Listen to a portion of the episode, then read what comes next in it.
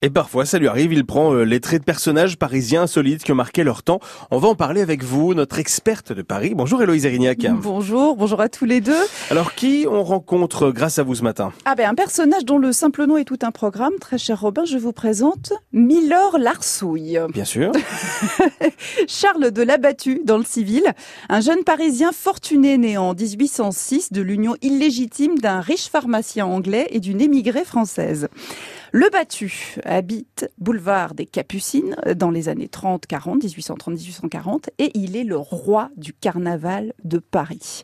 Dépensier, on le voit dans les balles, il parcourt les rues de la capitale en voiture attelée à six chevaux accompagné de piqueurs sonnant la trompe et de courriers enrubanés. Voilà, tout en simplicité. Pourquoi Milord Larsouille Alors Milord, ça vient de l'anglais. My euh, lord. My lord. Euh, manière de s'adresser à un aristocrate de haut rang et l'arsouille désigne un voyou ou une canaille. Et en ça, il évoque tout à fait le paradoxe de ce carnaval parisien du début du 19e siècle, un moment où la grande aristocratie et les plus pauvres se mêlent sous le masque.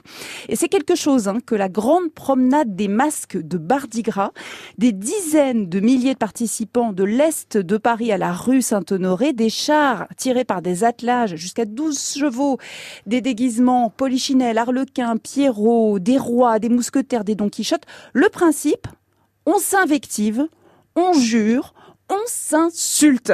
Euh, avec J'aime bien, faut refaire ça. voilà, avec art et enthousiasme. Et au centre des attentions de, toutes ces, de tous ces personnages, la poissarde, la marchande des rues qui représente le peuple de Paris. Et c'est un vrai spectacle. Les fenêtres se louent pour y assister.